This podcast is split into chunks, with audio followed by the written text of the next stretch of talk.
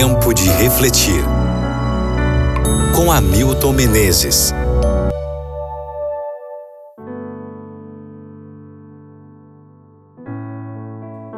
Deuteronômio capítulo 6, versículos 6 e 7.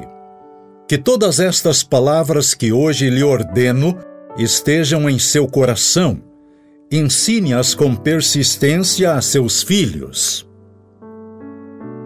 Nos Jogos Olímpicos de Atenas, a equipe feminina norte-americana de revezamento tinha sido classificada para a competição com o melhor tempo.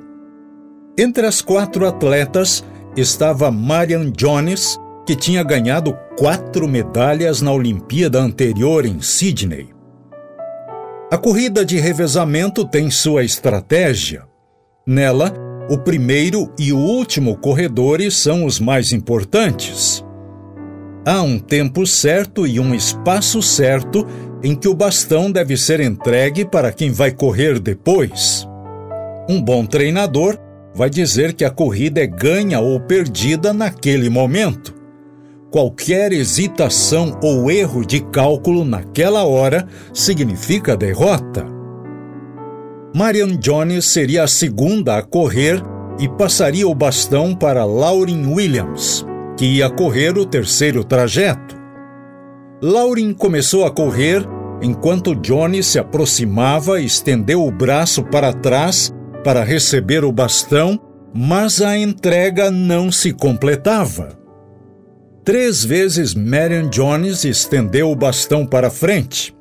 Finalmente, na quarta tentativa, ela completou a entrega, mas já haviam ultrapassado o trecho permitido para entregar o bastão e foram desclassificadas. Pais, professores e líderes de jovens que estão na responsabilidade de transmitir valores às gerações futuras estão preocupados com essa transferência de valores. Quanto mais adequado for o relacionamento entre pais e filhos, e quanto mais amigável for o relacionamento entre professores e alunos, melhor será para que os valores continuem sendo transmitidos. O conselho de Moisés é sábio. Procure o lugar e a hora que sejam mais apropriados em cada oportunidade e repetidamente Converse sobre elas quando estiver sentado em casa, quando estiver andando pelo caminho, quando se deitar e quando se levantar.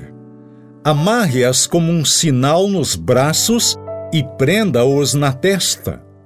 Deuteronômio capítulo 6, versos 7 e 8. Sabedor dos valores que o mundo adota, eu ficaria muito intranquilo e inseguro se permitisse que meus filhos tomassem suas decisões por si mesmos. Não se amoldem ao padrão deste mundo, mas transformem-se pela renovação da sua mente. Romanos capítulo 12, versículo 2. Depois de entregarmos o bastão, vamos torcer para que completem a corrida. Reflita sobre isso no dia de hoje e ore comigo agora.